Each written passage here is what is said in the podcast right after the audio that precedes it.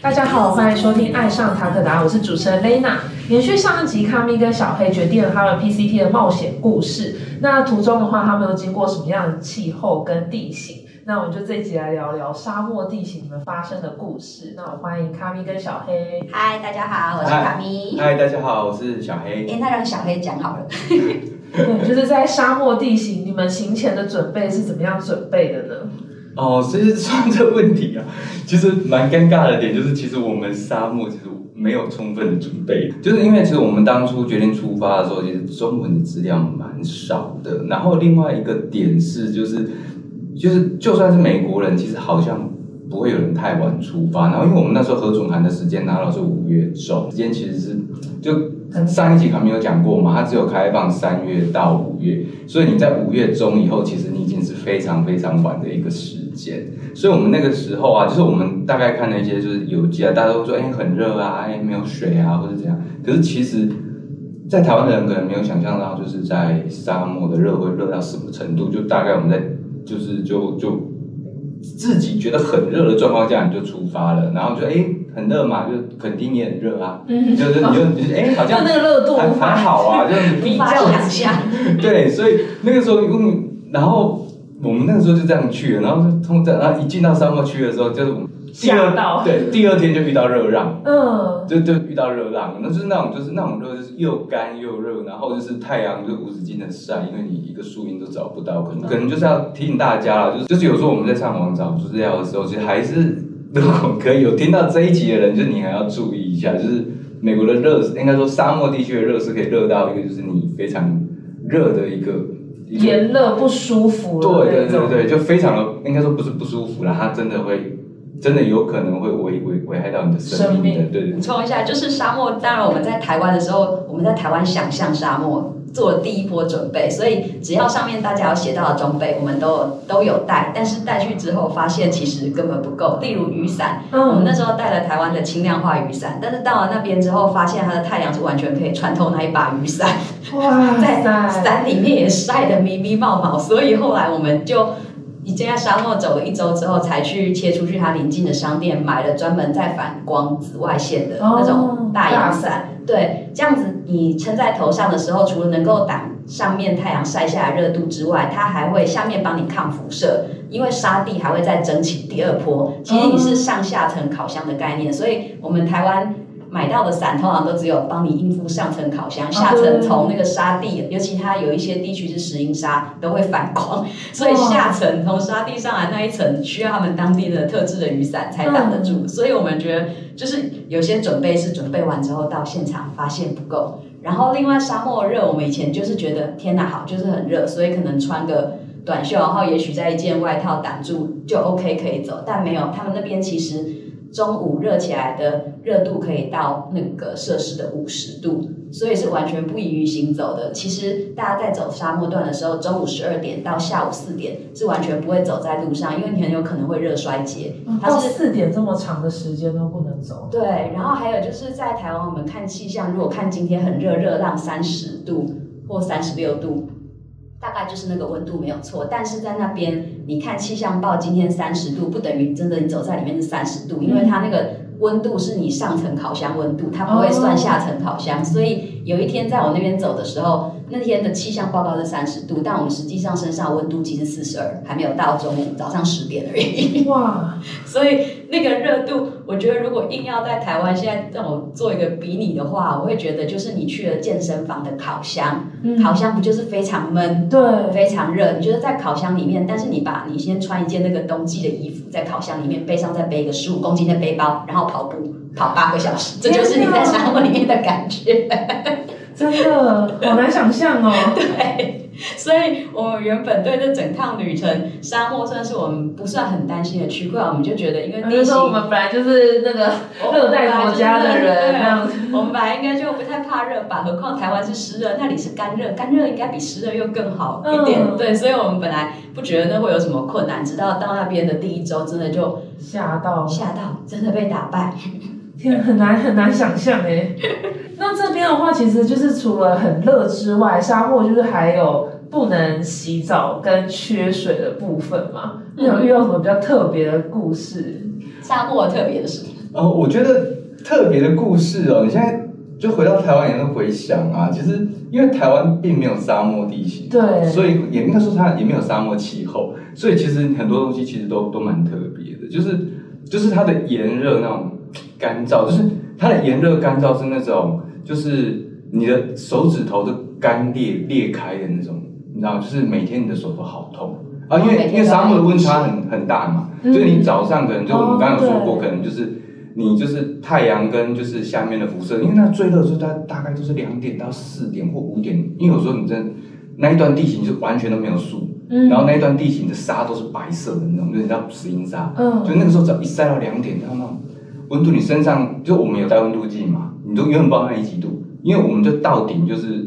一百一百二十度 F，然后五五十度 C，然后就顶到天。就也不知道现在说不定其实六十，对你就不知道哦然后已经顶天的，我也然后量不出来。对，然后你你去看就是气象报告的时候，他说，哎，今天三十二度、三十四度，然后有那种高温预报，这样，只要气温太高，有有些 A P P 会告诉你是警警示这样子。示嘛，就可能你就不知道其实那到底几度，对，然后没有人敢走，然后就是我觉得那种你说很特别嘛，就是真的都蛮特别的啦，就是 响尾蛇也特别多哦。对，就是因为因为一热就有响尾蛇，所以所以只要是正中，然后中午跟响尾蛇都是一起出现。还有它就是你无法想象那种缺水的地步，因为其实，在沙漠段就是非常的缺水，嗯就是我们常常有时候为了走，就为了下一个水源，就为了走三十公里这样子，三十公里以上，就是为了下一个水源，就是。然后另外就是气温呃气温差大嘛，就是台湾也不会有这种就是经历，就哎怎么早上那种三十几度，然后然后然后晚上变零度这就是种，温差三十度，对，温差可能四五十度这样。对。对。然后另外一个，我觉得还有另外一个在沙漠地你会遇到，就是风有时候会很大，嗯。就是因为在沙漠区啊，就是因为就是美国有很多就是那种内陆风场，你会看到就是那些大风车，就是我们的就是西部沿海那些大风车，它就长在就是就长在沙沙漠那边，那个风真的。不是开玩笑，就是那种，就是你只要在地图上看到有那个那个太阳能板来，就是那种风车、风风力力发发电的那个图案的时候，你就要非常小心。因为我们第一次看到的时候，觉得，哎、哎，这这里是一个风场哎，然后我们就哎、好有趣哦，没看过。这样我想一走过去，在某一个山凹处，然后风直接就把卡米掀飞了。对，我是直接被打的翻在地上，因为太大了。它那个很像是我们的台风的那种等级的这么大。对，非常的大。完全没有遮蔽物。对对对，然后你就会整路看过去，哇靠，全部都是风车这样子，你就知道在某一些地段的时候，就是风真的在起的时候，真的是有有有有有一点大了，就是就是你会觉得哎、很很特别，就是蛮特别，就整个沙漠就是大部分人没看过，因为台湾人就不会看过那种东西，对啊，都蛮特别，我觉得他们都蛮特别，好只是当下不觉得特别啊。嗯，像现在觉得之后当下很痛苦吗，当下特别痛苦自己想象这些对比跟回忆。对，回来的时候就觉得哦，好像都蛮特别，因为对你要印象，就是你这辈子可能不会遇到第二次，你知道吗？真的在台湾都不会遇到。对，嗯，响尾蛇在台湾也不会遇到。对对对。就但我蛮好奇，就是不是那种动画片或电影，就是会有热到产生幻觉，你们有吗？哎，我们是没有把自己逼到那个地步啦，可是热到会晕，有可能，嗯，就真热到会有点，好像你知道自己好像不大行，就是好像哎太热，你一定要赶快找一个阴影，可是你放眼望去，没有怎么阴影怎么都没有阴影，这样子是有真的有，因为它就是仙人掌嘛。嗯这仙人掌都不高然后你可能会看到一些石块很大，就你就会每次在经过它的时候，心想，你远远应该不是经过，远远的看到它的时候，拜托那里有一块，拜托，就是你边走边祈祷。对，然后你就期待那个那个石头堆起来的角度，它可能中间会产生一小块就是空间让你躲这样子，因为有时候真的是你可能就一望无际到就是你会你会害怕，因为你知道你下一个水点可能可能还要二还要什么十几公里，你知道你中间这一段一定要找个地方避过那个太阳，然后就是你必须找个地方躲了，要不然你有可能这次很危险。后面大家的那个践行时间在沙漠段，后面大家要调成清晨四点起床，然后大概四点半或五点太阳还没出来的时候，你就要上路了，然后走到上午大概十一点左右，嗯你就一定要找到一个地方躲起来，一直躲到下午四点再出来活动。可是因为随着我们夏季越来越近，五月出发，在沙漠里走到六月快要底的时候越来越热，所以我们有一天遇见一件比较特别的事情，就是早上跟我们在同一个营地出发的人，他的脚程比较慢，所以那一天温度又高得很快，在早上十一点的时候就已经就是太阳热到晒到都是会痛的那一种。哦然后那一天你需要翻过一个完全没有树的山丘，才会下到一个可以躲避的露营点。然后那一天那一位仁兄他就是没有办法在中午十二点以前到达我们下面，对，所以他最后在山上，下面人帮他叫直升机，因为他在山上他走不下去了，然后他快被晒死了，他呼救，然后山下露营区的人听到他呼救声，直接帮他叫一台直升机，然后同时我们露营点有一个脚程很快的欧洲的 hiker，他就带着水赶快回头上山。那浇在他身上，帮他降温，因为那里真的是完全，真真的会被晒死在那边。对，而且我我就是卡明刚刚说那个故事，我们可以想象一下，其实那一段是下坡。你在台湾的，你可能想到，哎、很热，只是下坡，你可能体感上应该还 OK 没有？不会，那一天那一天真的很热，而且那一段下坡比较多，就是那个热会热到，就算你在走下坡，你也是很没办法，真的没办法。因为我们我记得有里面有好几段其实是下坡啦，可是那天那种热热的感觉，就是让你有一种有一种头非常就是哎、好像精神有点不大能集中，你就知道哎、就是我觉得开始中暑。对，在在沙漠，我觉得是你要倾听自己的声音啊，就是不用太逞强。然后因为那是一开始嘛，所以我们就就会觉得，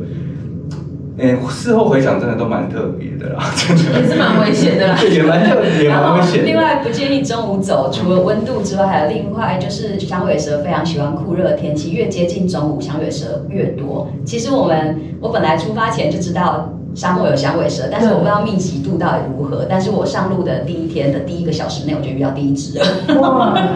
然后后面我距们离也都是很距离超近，因为它的颜色跟沙地实在很像。然后你没有靠近它之前，哦它又没有动，所以它根本没看到我。是离它只有三步的时候，我才看到它，然后就尖叫一声，弹跳起来，然后它就开始摇尾巴，它也给送了这样。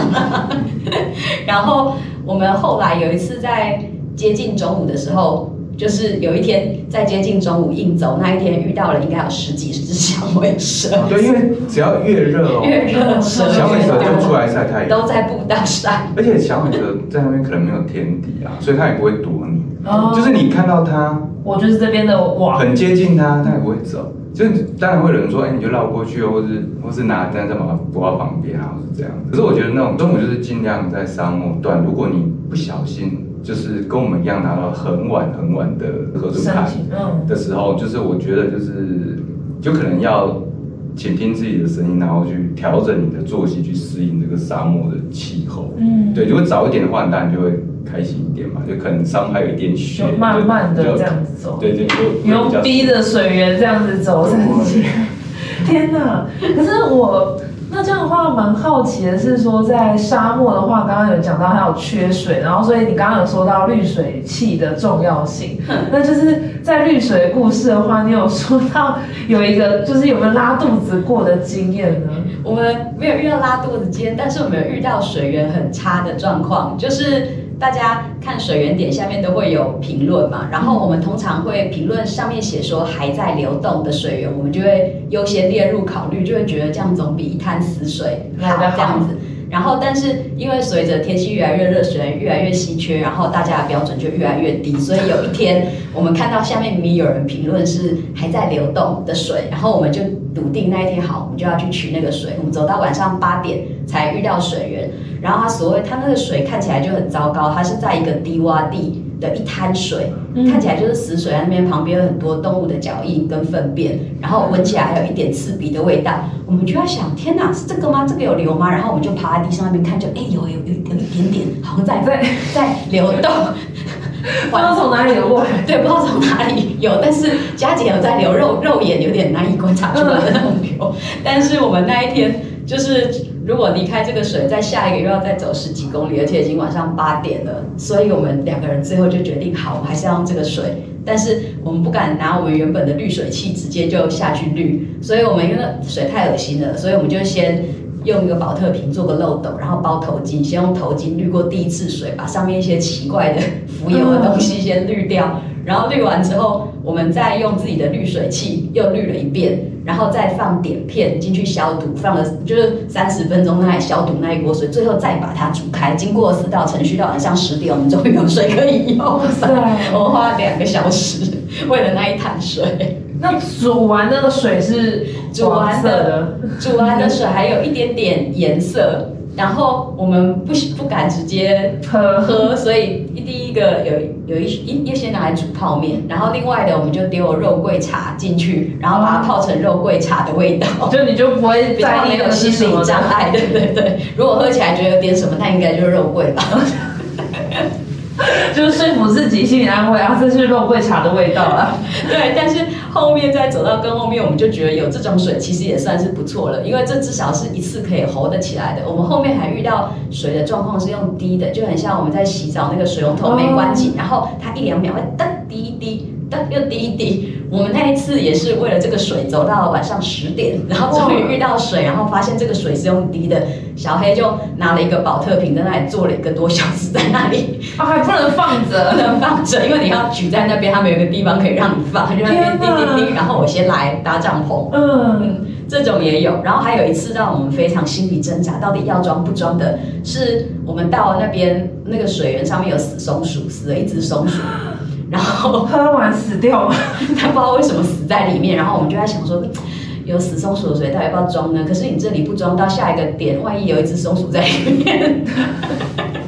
所以我们最后水还是装了。然后小黑，我们每次去装一些水源，如果上面掉了一些就死水，上面又掉了很多无微不微的，他都会帮他捞走。他人很好，他说反正你最终都是要装的，我们帮下一个人省掉心理挣扎的时间，他不要知道上面本来有这些处理好，看起来是干净他。来了，反正他最后像我们一样挣扎十五分钟，他最后还是得装。那刚刚有讲到就是水源的部分，那接下来其实沙漠地的话，除了水，还有一个比较尴尬的是女生比较会有生理期的问题。那那时候咖啡是怎么克服的？哦，其实，在那边我那时候是带了棉条去用，嗯然后那个棉条之外，我们有带那个一个呃布巾，然后所以你到时候在擦拭的时候是用布巾，然后如果有遇到水源点再来洗布巾，你就可以哦节省那个卫生纸什么，不然你卫生纸沾到血的处理也会很麻烦。对对对，但是实际上呢，我第一次遇到 MC 就是刚好在沙漠地形，然后那一天的路线非常的不好，就是非常的铺路，让你完完全全的没有任何一个点可以换你的棉条。嗯所以我早上的第一棉条用上了之后，因为一路上都再也找不到任何一个点可以换，因为从几公里之外就可以看得到你在换棉条，而且路边全部都是响尾蛇，然后我就非常不适宜换，于是我就边走边走，就跟小黑说：“小黑，我觉得我的。”那个好像已经扣打已经快要到了，它应该已经快要出来，要露出来了。小黑说没关系，现在也不能换，而且你就不用浪费了，等一下你就继续走。然后如果我看你的大腿上面有血流下来，我再告诉你，啊你再擦一擦就好啦。然 后我再晚一点可以换再说。所以我那一天就非常狼狈的，整路都在擦血，因为后面真的从大腿流下来然后我要抢在它流到小腿碰到袜子之前把它擦起来。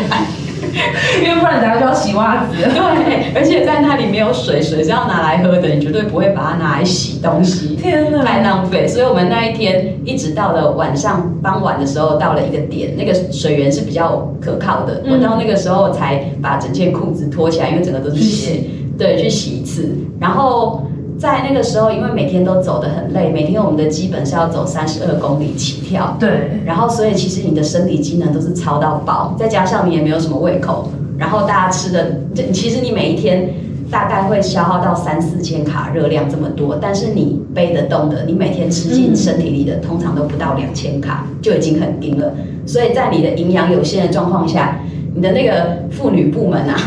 第一个月，我第一个月还有分到预算，第一个月还来了个三天，我从第二个月之后就再也没有月经了，完全解决就是在 PCT 上这个问题。生理期怎么办的问题，你不会有生理期，而且这我不是特例，因为今年跟我们一同出发的还有另外一对夫妇，嗯，然后那个夫妇太太跟我一样，她也是在第一个月的沙漠 MC 来完之后，全程再也没有出现过第二次的 MC。所以如果女生想要走的话，你不用太担心，也许你根本不会有 第二次你只要带一个月份的你棉条要带第一个月，就好了。而且还可以少带，因为你没有那么多的营养造血，你很快就很快就 没了很快就流完了。天啊，这真的是好的，女生听完会比较吸引大家去走吗？还是听完更害怕？那这边的话，其实就是刚刚呃卡咪有讲到说中暑、热中暑的部分嘛，那就是这边可以跟卡咪可以分享给大家，就是你之前在那边有遇到比较严重的中暑的故事呢？哎，小黑你要讲，然后让我讲一下因为其实我刚刚有说嘛，就是我们其实当初进沙漠的时候，因为就是就是台湾人找到的资料是比较少啦，然后我们这么晚出发的时的能遇到的事情，就是我们那时候就心理上没有太大的心理准备，我们在第二天，其实我们第二天就中暑了。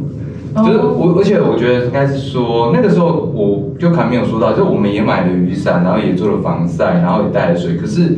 可是我觉得应该沙漠段啊，它是一个你，就算你做了准备的话，就是，可是应该是台湾人不知道那个它的气候状况是到这样子。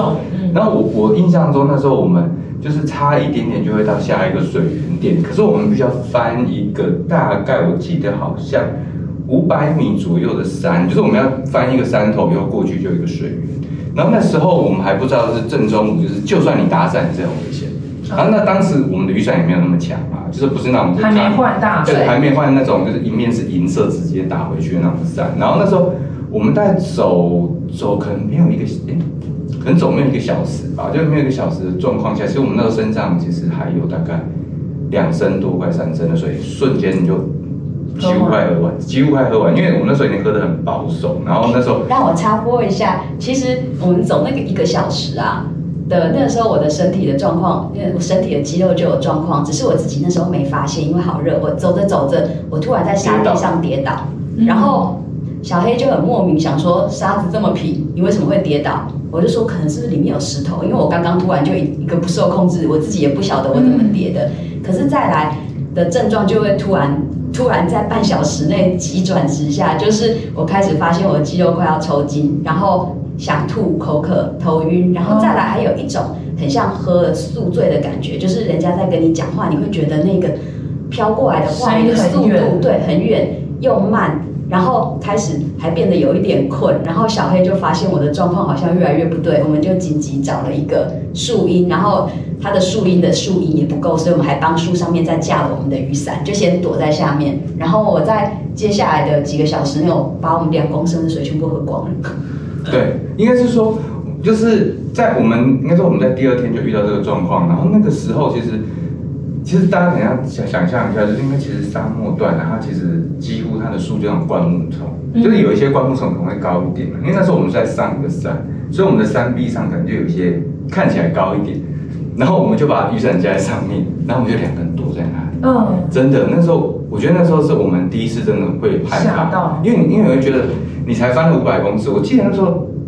长度也没有很长哦，大概才差不多三 K 而已吧。你你你在台湾的时候觉得这种东西啊 OK 吗？对你有你有在爬山，就是 OK。就你觉得，哎，这样过去好像也差不多不用一个小时，一个小时，你就觉得这样差不多这样。可是嗯，在那种曝晒之下，你会发现你的状况很快就反转，就是你你会发现就非常的快速。然后那时候我就觉得非常不大对，然后就吓到，就赶就赶快叫就地找找休息点这样子。那也是我们后面会比较小心的点啊。然后即便是这样哦，其实我有一个另外一个很好，就是比较特别的状况。后来我们的中午我们都会休息，对不对？我们会就直接睡午觉。然后因为沙漠有非常多的，就是会咬人的虫，我们都会带搭那个内脏、蚊帐里面睡午觉。对然后我有一次哦，就是我们就是已经在一个水源点，它的水源点的附近，然后我们就找了一个灌木丛，躲在里面睡午觉。就算是那样，我我还是有点脱水，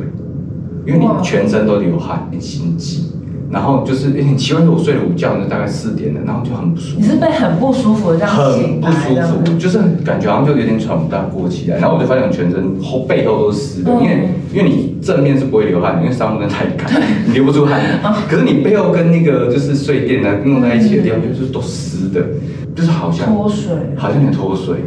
对，这对，小黑那一次脱水，那一次我们躲在，我们本来以为不走路就不会有湿，但是我们躲在灌木丛，它被热到脱水。然后因为我睡不着，所以我醒着就会一直渴了就喝水。但是因为他睡着了，所以他睡了三个小时，他起来整个心悸头痛，几乎没有办法走下去，就让我们吓到，就原来也不是你躲起来就有用。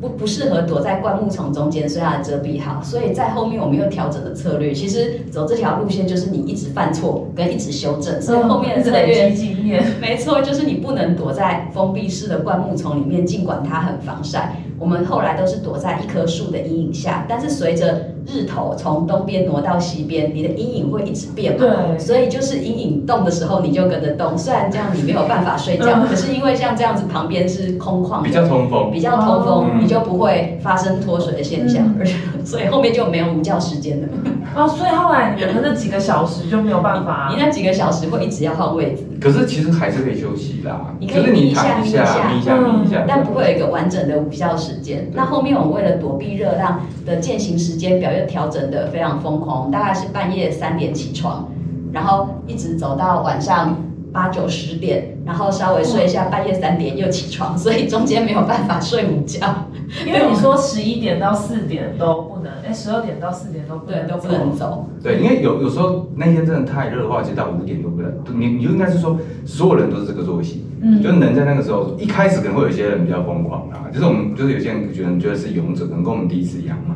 可是到后面的时候，你发现所有的人都停在那个阴影附近，因为有阴的地方，就有些阴的地方就是就很少，所以你会发现大家跟你在一起。大家在等对方，看没有勇者要先出现。我们都看没有，真的互相互相对，就是看看敌情。就因为我们在，因为我们在那里时候真的已经是夏天了，所以就大家到最后就会提醒自己，有有那个经验，我们知道你必须摸摸一点早黑，然后走到十二点左右，因为这还不是最热，因为真的两点以后才最热嘛。因为只等到下面一起蒸上来的时候，就是上下在烤的时候，然后因为美国这个季节的时候，它的日日照时间长嘛。所以它可能到八点都还有点亮度，所以我们就会告诉自己，就是你要摸一点早黑，摸一点晚黑，所以你可能走到十点都都比较舒服，因为晚上变凉了。哦，对。对，然后你就都会比较舒服，真的，你在大太阳底下真的是，就是真的很容易中招，因为是因为因为我们升级那个应该大家都会吓到。其实蛮多期的，就我们我们看到一期，其实我们那个时候在就是有有 Facebook。是有关于这一条路线，今年的人之后，大家分享。其实我们看到蛮多期的，就是在夏天。我觉得中暑是一个大家在夏天就是在活动，无论是不是在那边或在台湾，都是要非常小心的热衰竭这种就热伤害的运动。对，另外在这一段，大家除了就是水之外，真的要带电解质粉。每个在走沙漠人，其实身上都备很多电解质粉，因为你。每一秒都在喷汗，所以虽然你没有看到它喷出来，虽然你看不到汗，真的真的，你会发现你的衣服永远都白白的，一层一层的，就好像有，对对对对。然后我第一次在沙漠开多利多姿，然后没有封口，然后多利多姿越来越干，在跟在台湾不一样，都被润起，变没润起，哎，撸来撸大，变得越来越脆，越来越脆。对，你在你在沙漠打开任何食物都 都会越来越脆，嗯，因为你封口的原因点就是怕它变干，真的超干。好难想象，那我这样蛮好奇的是，你这样每一天的用水量大概抓要喝多少？我们一开始他会建议你每人都要带六公升，这是基本，嗯。然后六公升你真的未必今天喝得完，可是它帮你预防万一，就是每一个水点的状况不一样，万一你这几个水点都干涸了，对。有一个，其实他们有个算法，你在行走间大概七点五公里，大概七七到八公里一升的水，你真的在走的时候，所以通常我们会去计算，就是哎下一个水点，如果可靠的水点是多少，我们会除以那个，就乘以那个我们需要的水量数。可是，在沙漠如果是真的比较。太长的话，又又是有点小上坡，通常大家都会多背一点啊。像我们说两个人说都背到十五六十五六升一天，两个人，然后喝完背在身上，一定会喝完。沙漠沙漠坏处就是没有水，可是好处就是你水背完了以后，就当天就会在下一个水点，因为你都会算到下一个水点，可能再多一两升当备用，备用对，当备用的。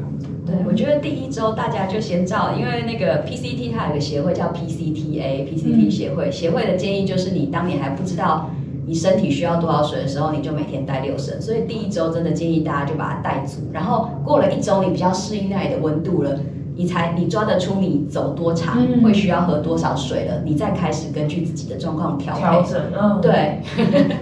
哇，所以其哦，其实他我也很难想象一天要喝到六升六公的升水，对不对？对，因为以前在台湾啊，像我们女生超喜欢减肥的，不是就是他会告诉你每天要喝三公升的水，对，对，有助于减肥。那时候觉得一天喝三升好难、哦，好多对，一点都不难。可是可是其实六升，可是其实你只要想，蛮简单的啊，因为其实，在 PC 这条路线路线上，除了睡觉，你醒来就只有几件事嘛，吃饭、走路，午休、睡觉，所以你醒的时间再走都十个小时超过了。哦对，三十二公里，我觉得喝六升水还蛮蛮 OK，只是嗯重点是你要背多少在自己身上。哦对，就是因为就是你这个点到这个点之间，到底你身上要背多少水？嗯我觉得扛多少水才是在那里最大的问题。因为我没有遇过比较有趣的事啊，就刚刚讲说我们有弄一些就是看起来蛮恶烂的水嘛，可是在那边有一句话就是